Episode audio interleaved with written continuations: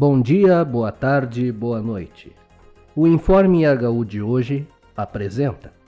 Papa Francisco visita a República Democrática do Congo e o Sudão do Sul e pede: tirem as mãos da África. Mineradores começam a sair das terras Yanomamis depois de ações concretas do governo federal.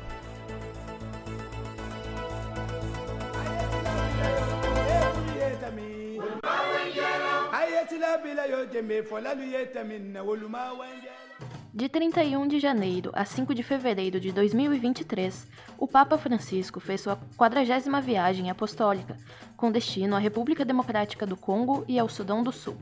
Com estas duas nações, se tornarão 60 os países visitados durante os seus 10 anos de pontificado. Foi uma viagem de paz, diálogo e reconciliação, numa terra afligida por conflitos, onde a população aguardou com esperança a chegada do Papa, que no Sudão do Sul fez a peregrinação em perspectiva ecumênica, junto às igrejas anglicana e presbiteriana, com o arcebispo de Canterbury, Justin Welby, e o moderador da Assembleia Geral da Igreja da Escócia, Ian Grishields. Os conflitos históricos nessas regiões são avassaladores. Durante meados dos anos 2000, o Congo foi muitas vezes exposto como o grande exemplo da crise humanitária mais negligenciada do mundo. Em 2007, uma pesquisa realizada pelo Comitê de Resgate Internacional colocou o número de mortos do conflito cangolês em 5,4 milhões, tornando-se a guerra mais mortífera do mundo desde a Segunda Guerra Mundial. A Igreja foi uma das protagonistas do surgimento da democracia na República Democrática do Congo. Primeiro, por ocasião da independência em 1960, durante a abertura da democracia nos anos 90 e, finalmente, no processo democrático a partir da criação da Terceira República em 2006. Inspirada na teologia da libertação da América Latina, a Igreja chama os fiéis a se envolverem. Na República Democrática do Congo, a política faz as pessoas sofrerem. O país, que é o maior produtor mundial de cobalto e o maior produtor de cobre da África, é mal governado. Não é segredo. É dominado, desde a independência, por uma pequena elite que atende seus próprios interesses sem preocupação com o bem-estar da população. É por isso que a igreja participa da vida política, às vezes contra o parecer dos altos escalões.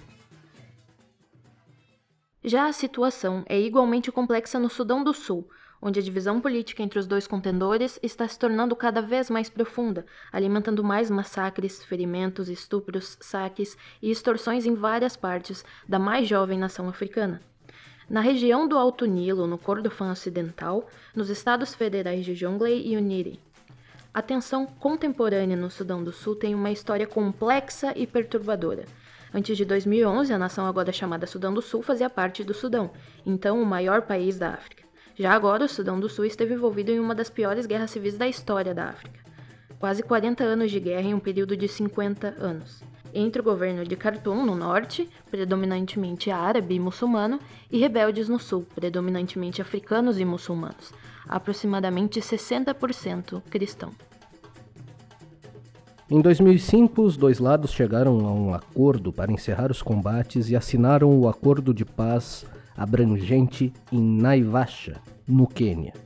Como parte desse acordo, seis anos depois, em 2011, os cidadãos do sul do Sudão votaram em um referendo que aprovou oficialmente a criação de um país separado. Embora houvesse grandes esperanças de uma paz duradoura na nova nação, vários fatores definiram as condições para um conflito futuro. O Sudão do Sul é extremamente diverso, com 64 grandes grupos étnicos. Existem tensões tradicionais entre muitas dessas comunidades, particularmente entre os Dinka, o maior grupo étnico, e os Nuer, o segundo maior. Historicamente, a região não foi capaz de contar com uma governança central forte, e o conflito tem sido em meio há muitas tensões e rivalidades intercomunitárias. Previa-se que o Sudão do Sul poderia se tornar economicamente viável por causa de seus recursos petrolíferos substanciais. Desde a independência, no entanto, líderes étnicos e políticos rivais do Sudão do Sul têm desviado o dinheiro do petróleo para si mesmos, deixando poucos benefícios econômicos para o povo sul-sudanês. O poder político e o dinheiro do petróleo estão intimamente associados. Após a independência em 2011, Salva Kiir, membro da etnia Dinka, tornou-se presidente e Riek Machar, da etnia Nuer, tornou-se vice.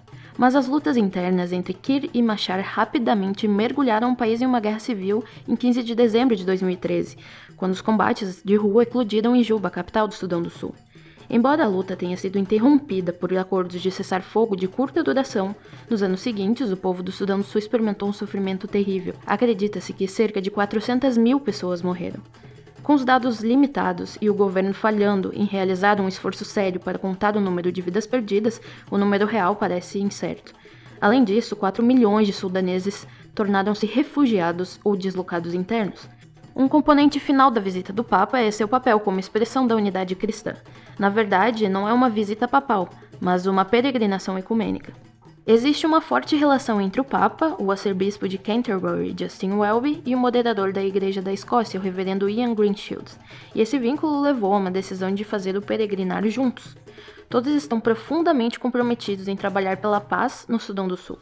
A relação entre esses três líderes reflete a realidade do país, onde as igrejas cristãs estão unidas na busca pela paz. As comunidades da igreja local podem ser muito próximas umas das outras. Papa Francisco, ao lado do arcebispo de Canterbury e do moderador da Assembleia Geral da Igreja da Escócia, dialogou com os jornalistas no voo de regresso do Sudão do Sul. Os três, em várias ocasiões, responderam conjuntamente às perguntas, no início, Francisco reiterou que se tratou de uma viagem ecumênica e por isso quis na coletiva de imprensa que estivessem também os dois, sobretudo o arcebispo de Canterbury, que tem uma história de anos neste caminho de reconciliação no Sudão do Sul.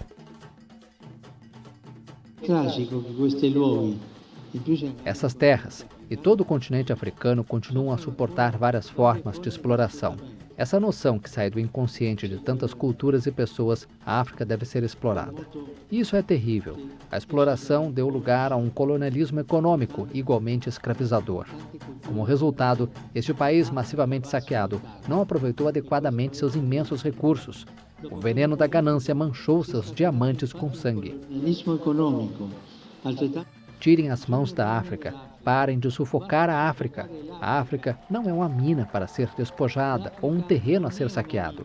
Que a África seja protagonista de seu próprio destino. Que a África seja protagonista do seu destino. O ministro Flávio Dino detalhou nesta segunda-feira, 6 de janeiro, a segunda fase da operação de retirada dos garimpeiros da terra Yanomami, com ampliação do efetivo policial. A operação deve durar vários meses, com a participação de mais de 500 policiais federais da Força Nacional e de militares das Forças Armadas. Nesta segunda, cedo, o ministro Flávio Dino disse em uma rede social que o objetivo é que seja feito tudo sem conflitos.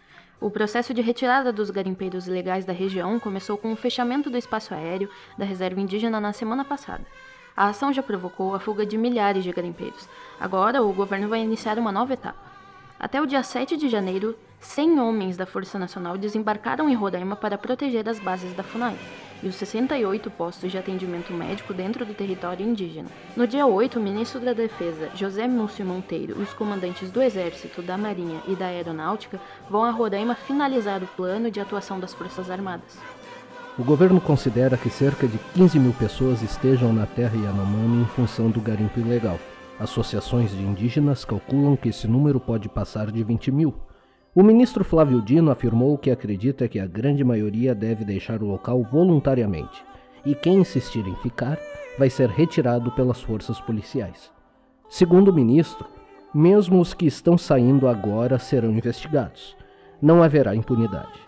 O principal objetivo da Polícia Federal é chegar aos chefes das quadrilhas, aos financiadores do crime organizado e também aos agentes públicos responsáveis pela falta de assistência ao povo Yanomami. Além disso, nós temos a narrativa de crimes ambientais conexos ao genocídio.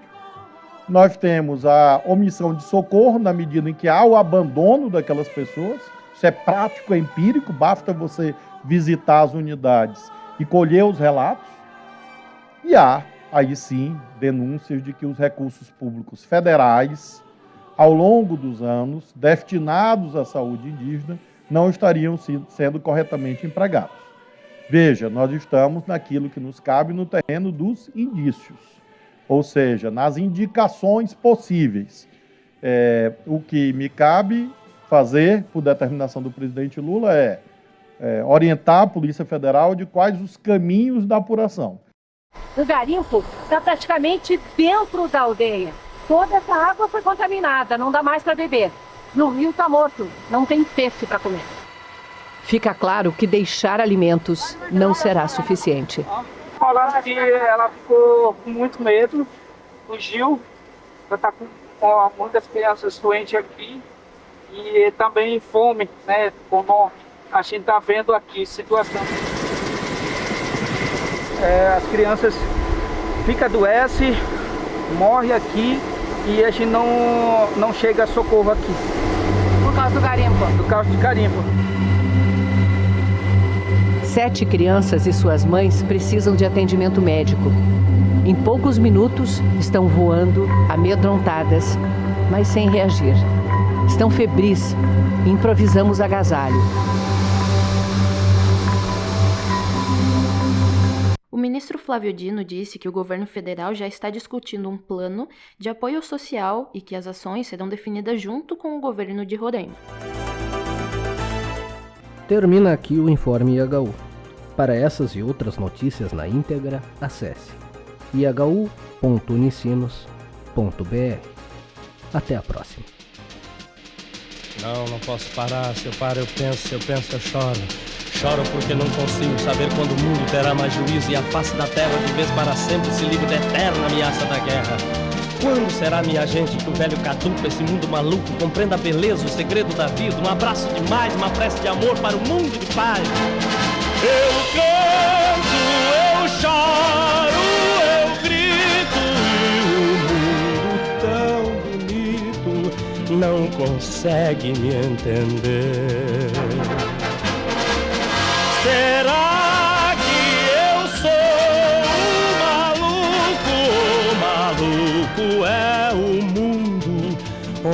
Deus me fez viver. Não, não posso parar. Se eu paro, eu penso, eu penso, eu choro. Não, não posso parar. Se eu paro, eu penso, eu penso, eu choro. Ah, se o mundo pudesse, se a gente tivesse, em vez de marmanjo, crianças mandando, o céu deste mundo, as estrelas seriam semente de flores. Não, nem guerra, nem bomba, nem muro, nem nada no mundo de riso da minha calçada, da terra que eu amo, da rua onde eu moro, do céu que me cobre, do amor que me espera. Eu canto,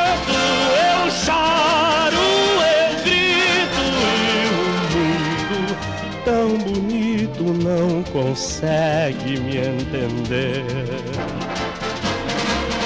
Será que eu sou um maluco? O maluco é o mundo onde Deus me fez viver. Não, não posso parar. Se eu paro, eu penso, eu penso, eu choro. Não, não posso parar. Se eu paro, eu penso, eu penso, eu choro. Não, não posso parar. Se eu paro, eu penso, eu penso, eu choro. Não, não, não, não, não, não, não posso parar. Se eu paro, eu penso, eu penso, eu choro.